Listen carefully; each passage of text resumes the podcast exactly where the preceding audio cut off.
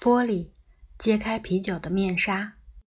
虽然有钱人几百年前就开始用玻璃杯喝红酒，但啤酒直到19世纪之前还是用不透明的容器，例如瓷杯、锡杯和木杯等来饮用。由于大多数人都看不见自己喝的酒是什么颜色，因此只在乎啤酒的味道，对啤酒的色泽也就不太在意。当时。啤酒大多是深棕色，且很浑浊。但到了1840年，现属捷克的波西米亚地区发明了大量的制玻璃的方法，使得玻璃造价降低了许多。于是，啤酒都能用玻璃杯来盛。酒客终于看到了自己喝的啤酒是什么模样，结果却常常大失所望。所谓的顶层发酵啤酒。不仅味道各异，颜色和透明度也不一样。但不出十年，捷克的皮尔森地区就开发出了色泽较淡的底层发酵啤酒，外观金黄澄澈，而且和香槟一样也有气泡。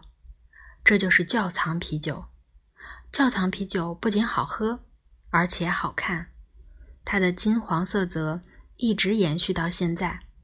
颇有讽刺意味的是，这么适合用玻璃杯品尝的啤酒，现代人几乎都用铝罐喝，而一般人常用玻璃杯喝的啤酒，反倒是最不透明的啤酒。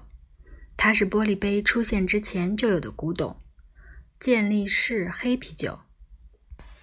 用玻璃杯喝啤酒还有一个意料之外的副作用，据英国政府统计。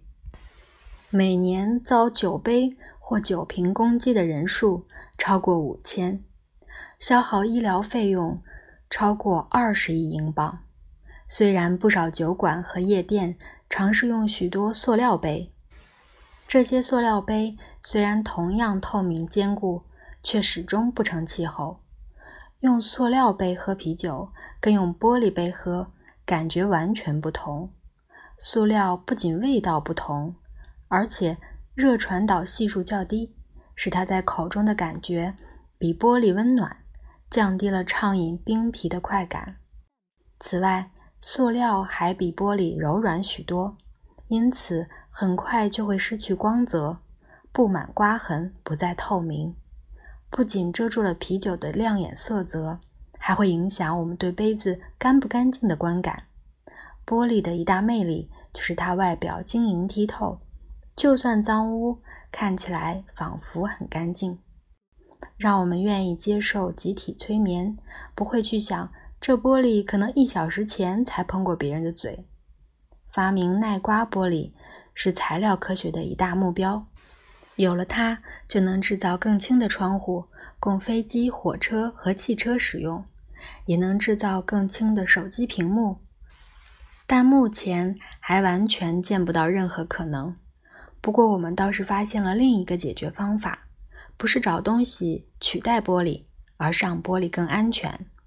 这种玻璃称为强化玻璃，是汽车工业的发明，目的是减少车祸时因玻璃碎片造成的死伤。